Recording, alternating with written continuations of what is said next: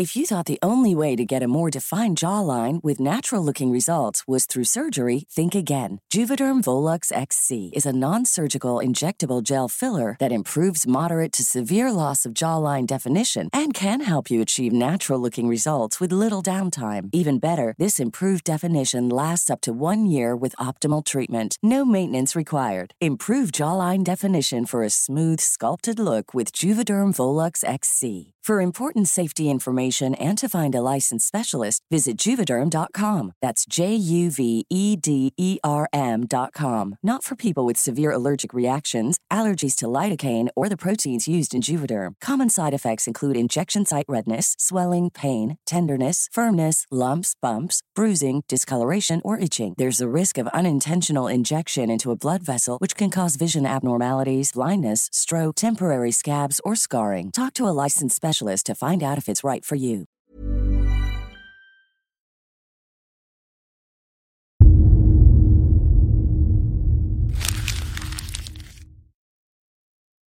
Seguirle el ritmo al país no es cosa fácil, pero en este espacio intentaremos, semana a semana y en 25 minutos, comprender juntos lo que sucede en el territorio que habitamos. Esto es Semanario Gato Pardo y yo soy Fernanda Caso.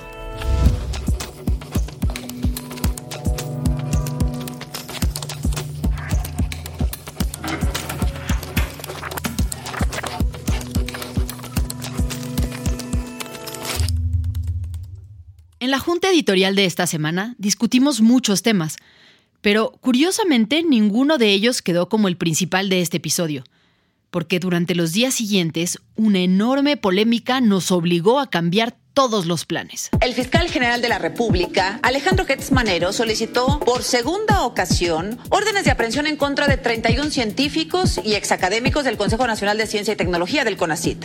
Pero antes de entrar a este tema de lleno, Veamos qué más sucedió esta semana. En la junta editorial, Ale, una de las editoras de Gato Pardo, puso sobre la mesa la cumbre latinoamericana convocada por México. Creo que habría que mencionar esto de la cumbre CELAC. Creo que hay buenas columnas que analizan su intención de equipararlo con otro tipo de foros internacionales y pues lo lejos que quedó de lograr algo valioso. El 18 de septiembre se llevó a cabo la sexta cumbre de la Comunidad de Estados Latinoamericanos y del Caribe, en la Ciudad de México. Durante la reunión, el presidente de Bolivia, Luis Arce, encabezó una serie de críticas a la Organización de Estados Americanos, la OEA, con base en Washington, calificándola de obsoleta e ineficiente. Ya en el pasado, López Obrador había acusado reiteradamente a esta institución de estar al servicio de Estados Unidos, y durante el encuentro propuso crear un organismo similar a la Unión Europea en Latinoamérica y el Caribe, aunque no se dio un acuerdo concreto al respecto. Sin embargo, el tema que marcó la reunión fue el cuestionamiento directo a los gobiernos de Cuba, Nicaragua y Venezuela. En redes sociales se volvió viral el mensaje del presidente de Uruguay, Luis Lacalle Pou, quien dijo que no podía ser complaciente con gobiernos donde no hay democracia plena. Y el presidente de Paraguay, Mario Abdo Benítez, se fue directo contra Nicolás Maduro. Mi presencia en esta cumbre en ningún sentido ni circunstancia representa un reconocimiento al gobierno del señor Nicolás Maduro. El siguiente tema que abordamos en la junta editorial fue una noticia durísima. Una bomba, entonces lo que tiráis, lo que traían. Traían una bomba. Sí, pero. Pero aquí. El domingo 18 de septiembre, Mario Alberto Hernández celebraba su cumpleaños en el restaurante de donde era gerente. Ahí le fue entregado por un repartidor una caja de regalo que a los pocos segundos explotó. La bomba le costó la vida a él y a uno de los dueños del lugar, Mauricio Salvador Romero Morales. Y la explosión dejó varios heridos, incluyendo al repartidor que entregó el paquete. El atentado sucedió en Salamanca, Guanajuato, una de las entidades más violentas. En 2020, las cifras oficiales colocaron a Guanajuato como el estado con más víctimas de homicidio en el país, con 4.190 asesinatos. Cuatro días después del ataque, la Fiscalía del Estado anunció la detención de los autores intelectuales y materiales. La Fiscalía Estatal señaló que el ataque fue un acto de venganza por motivos económicos. Un tema sí es la vacunación de los niños, ¿no? y creo que va a ser el tema durante los próximos meses. El subsecretario de Salud, Hugo López Gatel, informó que el primero de octubre iniciará el registro para la vacuna contra COVID-19 a niños de 12 a 17 años de edad con comorbilidades en México y que durante la segunda semana del próximo mes se iniciará la vacunación para estos menores. En el caso de México, solo podemos utilizar la vacuna Pfizer BioNTech porque es la única que ha demostrado científicamente ser segura y eficaz en niñas, niños y adolescentes de 12 a 17 años. El subsecretario detalló que serán inmunizados los menores con diabetes, obesidad grado 2 o mayor, cáncer, trasplantes, VIH, enfermedades pulmonares crónicas graves, afecciones crónicas del riñón, hígado o sistema digestivo y adolescentes embarazadas. Ahora sí, vamos a la noticia principal de este episodio. Detonada por una institución que oficialmente es la defensora de los intereses de la sociedad frente al crimen. Fiscalía General de la República un juez de control adscrito al Penal Federal de Almoloya negó a la Fiscalía General de la República la solicitud de girar órdenes de aprehensión contra 31 científicos e investigadores del CONACIT. La primera vez que la Fiscalía intentó obtener sin éxito esta orden de aprehensión contra ellos fue apenas el 24 de agosto pasado. Pero, ¿a qué se debe todo esto? ¿A qué se dedicaban estos científicos e investigadores? ¿Y de qué delitos los acusan?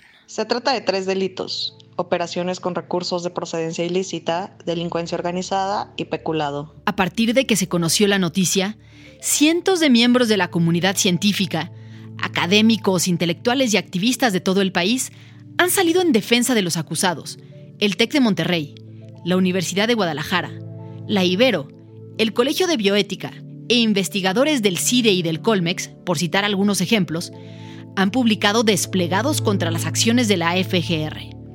Incluso el rector de la UNAM, Enrique Graue, se manifestó enérgicamente esta semana al respecto.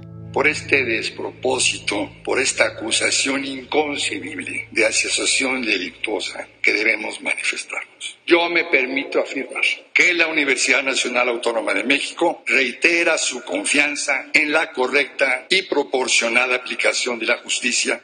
En la esfera política, los senadores del PAN, algunos legisladores de Morena e incluso la jefa de gobierno Claudia Sheinbaum se manifestaron en contra de la insistente pretensión del fiscal Hertz Manero de meter a los investigadores a prisión.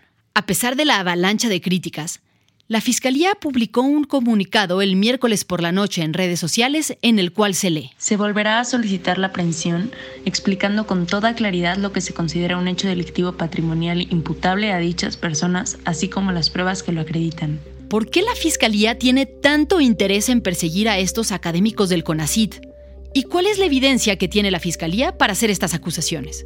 Pues con estas preguntas en mente, Majo, Fabiola y yo, que somos el equipo de investigación de Semanario Gato Pardo, nos dimos a la tarea de buscar datos e información que nos ayudaran a entenderlo. Oigan, aquí va la liga de Zoom para mañana con el doctor José Franco, ¿va? Cuando vinieron a mi casa yo no estaba, estaba mi hijo, él contestó, no se identificaron, no dijeron nada, nada más preguntaron si yo vivía aquí, pues él les dijo que sí y preguntó cuál era la razón y simplemente le dijeron que iban a traer un paquete. El doctor José Franco es investigador en astrofísica. Estudia el universo y su especialidad es el espacio interestelar. Es decir, eso que existe entre las estrellas, en donde muchos pensaríamos que simplemente no hay nada. Además, el doctor Franco es uno de los 31 investigadores del CONACIT que está siendo investigado por la Fiscalía.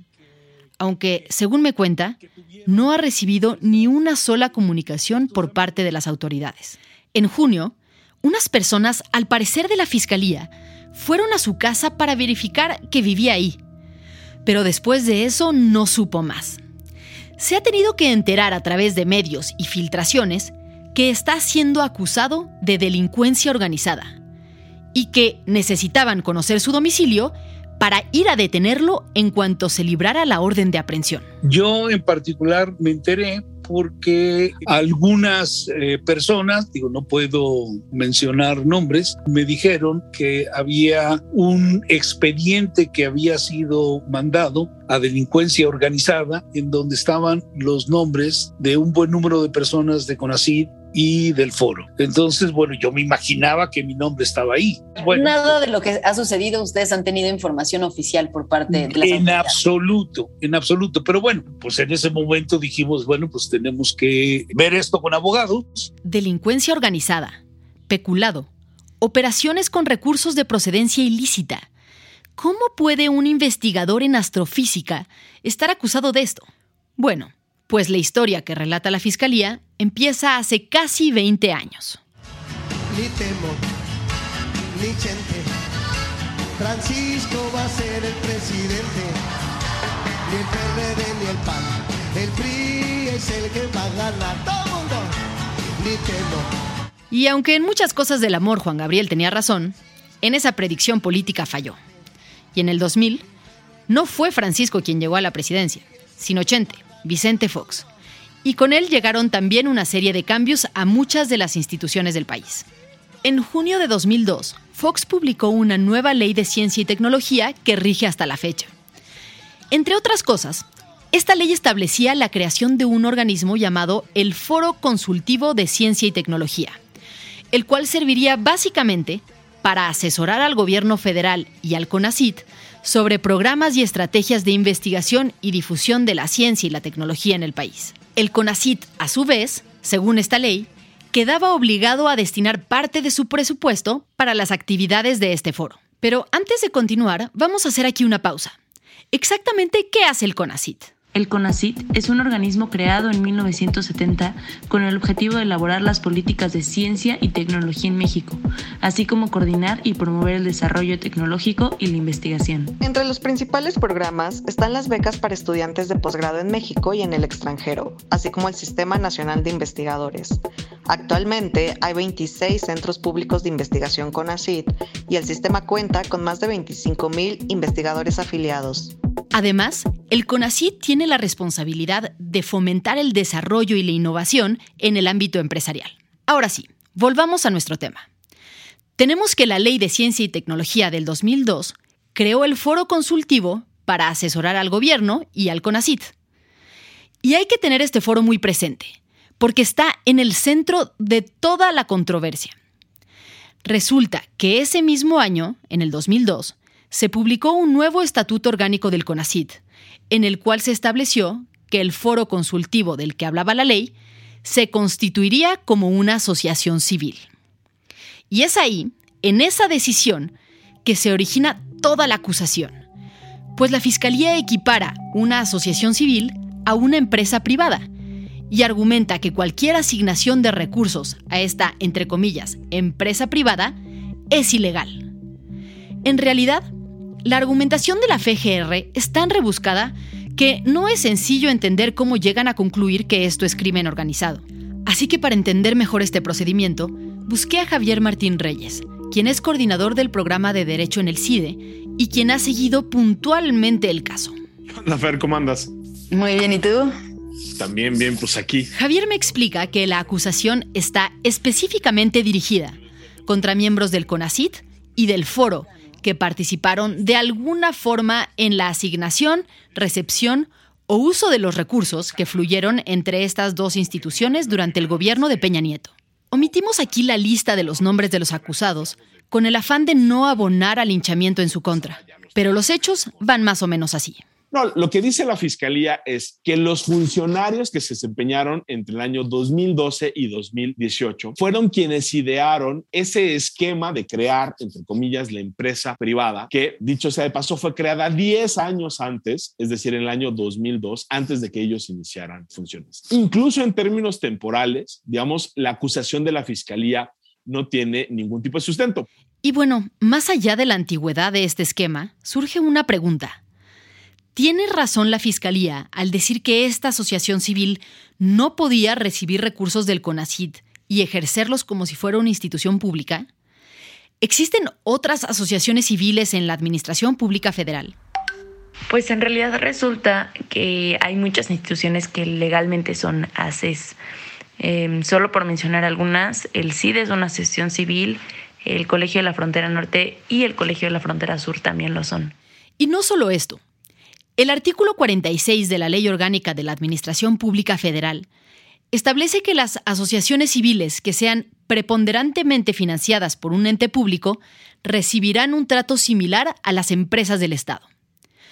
Por si fuera poco, la Corte ya reconoció apenas hace unos meses, al resolver otro asunto, que la figura de la asociación civil que tenía el foro era una figura válida para recibir y utilizar recursos tal como lo estipulaba la ley. ¡Y caso cerrado!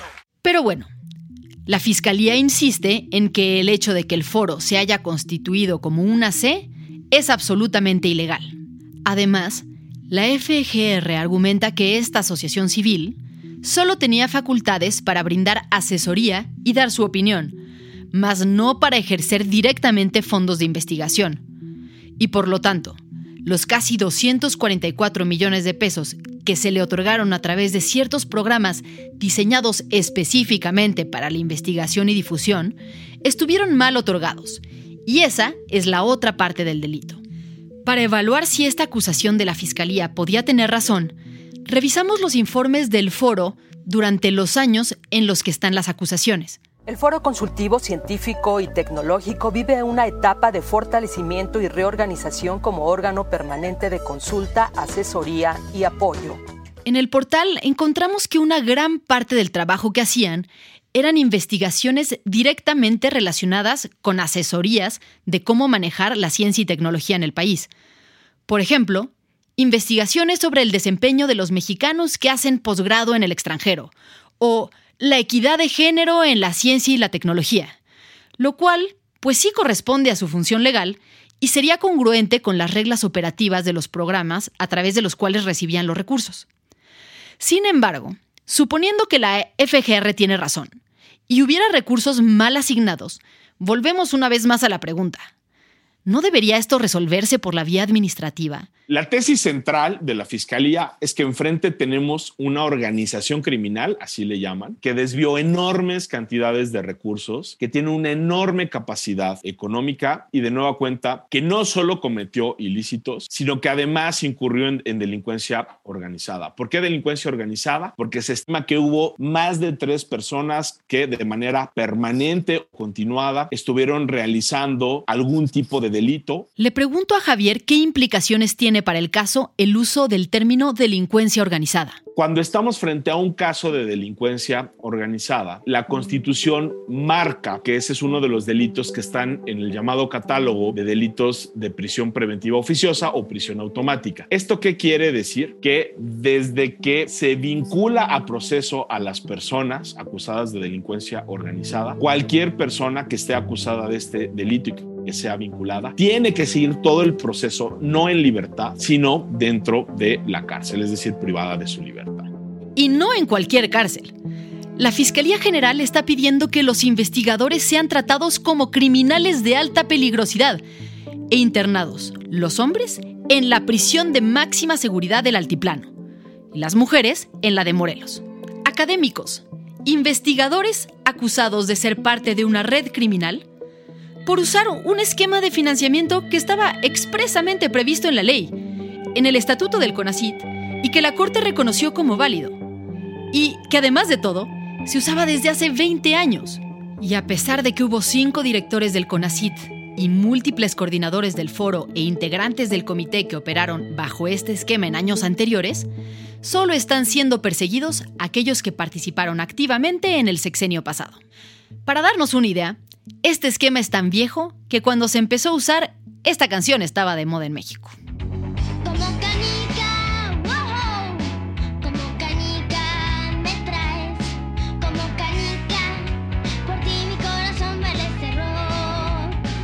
Y en medio de todo esto, el CONACIT desapareció la figura de la Asociación Civil para el Foro en febrero de 2020, por lo cual este foro al que se acusa de operar en un esquema irregular ya ni siquiera existe.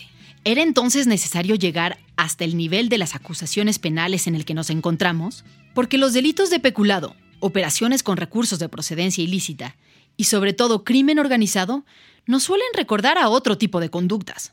De hecho, la ley está diseñada para escenarios muy distintos al que estamos viendo ahora. Tal como nos decía Javier, Se considera delincuencia organizada cuando tres o más personas se ponen de acuerdo para realizar, de forma reiterada o permanente, alguno de los siguientes delitos. Terrorismo. Acopio y tráfico de armas. Tráfico de personas. Tráfico de órganos. Narcotráfico. Secuestro. Al solicitar que detengan a los académicos en la misma cárcel y con el mismo procedimiento que si hubieran cometido secuestro o terrorismo o tráfico de personas, la Fiscalía está diciendo que ellos se organizaron para hacer, y cito, operaciones con recursos de procedencia ilícita. Y como, según la Fiscalía, una asociación civil no podía recibir recursos del CONACIT y según ellos el esquema era completamente ilegal, entonces todos los involucrados, tanto del CONACIT como del foro, son parte de esta mega red criminal equiparable a un cártel de narcotraficantes. Cayó José Antonio Yepes Ortiz El Marro, líder del cártel Santa Rosa de Lima, pero aún hay grandes capos que son buscados en México. Pero más allá de lo exagerado que suena decir que estos investigadores formaban parte de una red de delincuencia organizada, cabe preguntarnos si todos los manejos de los recursos del fondo fueron transparentes y cuestionar el uso que se les dio. La organización Poder Latam ha documentado desde hace tiempo algunos excesos y opacidad por parte del foro consultivo, con datos que incluso la Fiscalía ha llegado a usar en su investigación. Por ejemplo, reportan un sueldo de 107 mil pesos para la secretaria técnica del foro. Compras en Amazon, el pago de servicios como tintorería, un costoso desayuno de 35 mil pesos por parte de la excoordinadora del foro y la compra de un inmueble con recursos cuyo origen no está del todo claro. Sin embargo, en ninguno de estos casos la Fiscalía reporta haberse acercado a los responsables para pedirles explicaciones o intentar averiguar de dónde salió el dinero. Y bueno, más allá de si hubo malos manejos o no, lo que llama la atención es la agresividad de la Fiscalía contra estos académicos. Vaya, ni en los más grandes escándalos de desvíos multimillonarios del gobierno se ha visto una embestida así. Lozoya, entonces director de Petróleos Mexicanos, está acusado por tres exdirectivos de la mayor constructora brasileña de haber recibido al menos 10 millones de dólares para favorecerle en contratos gubernamentales. Pero entonces, ¿por qué en este caso hay tanto interés del fiscal general por perseguir a los académicos? El doctor José Franco, el astrofísico que nos contaba su terrible experiencia al inicio del episodio y quien fue coordinador del foro consultivo de 2014 a 2018, tiene una teoría el ahora fiscal intentó durante varios años ingresar al SNI y las comisiones dictaminadoras no consideraron que su currículum fuera adecuado para ingresar al SNI.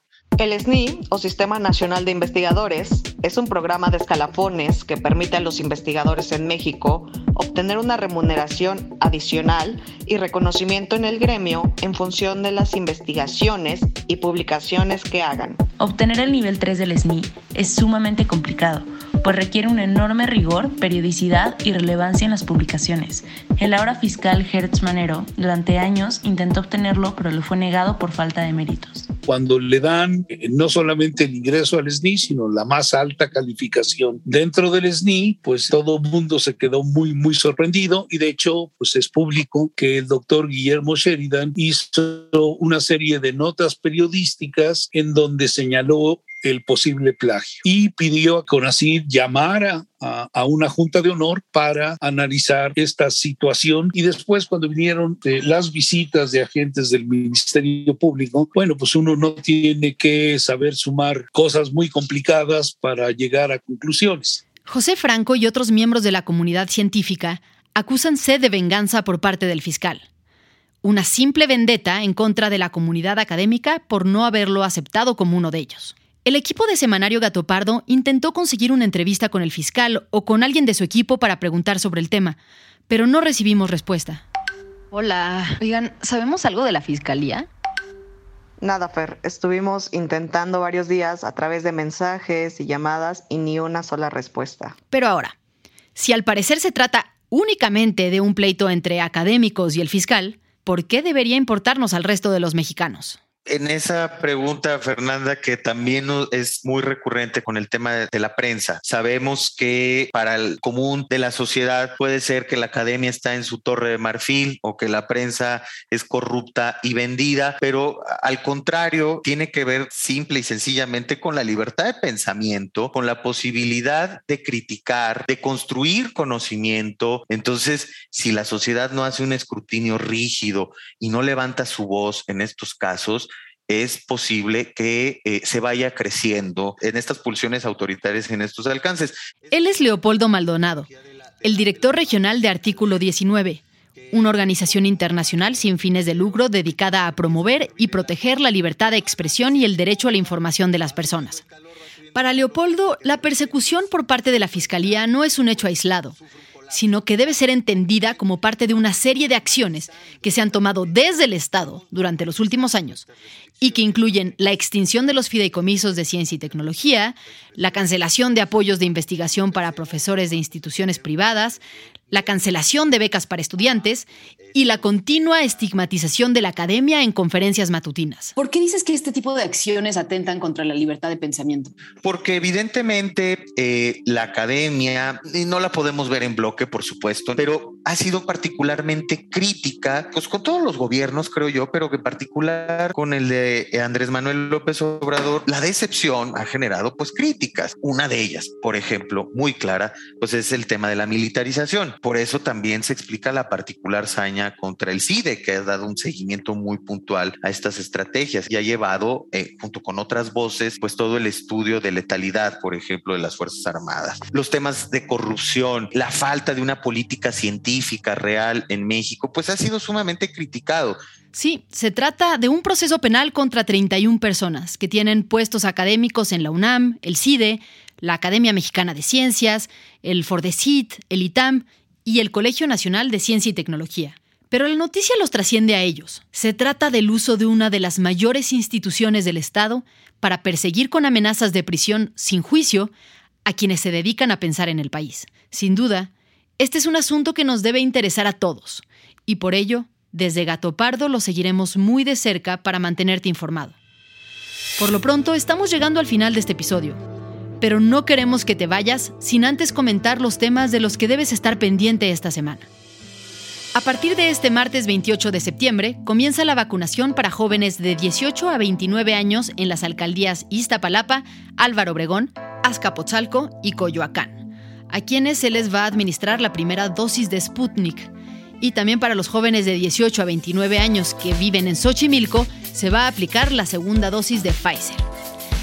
El sábado 2 de octubre se conmemoran 53 años de la matanza de Tlatelolco en 1968. Este año el Comité del 68 anunció que no habrá marcha debido a la pandemia, por lo que solo se llevará a cabo una pequeña concentración en la Plaza de las Tres Culturas. Muchas gracias por habernos escuchado y gracias también a quienes hicieron posible este episodio. Alejandra González Romo, Guillermo Sánchez y Sandra Barba en la selección de temas y elaboración del guion a Joaquín León en el diseño creativo, María José Vázquez y Fabiola Vázquez como asistentes de investigación y Pablo Todd de Mano Santa por la producción sonora. Nos encontramos aquí mismo, la próxima semana, en Semanario Gato Pardo.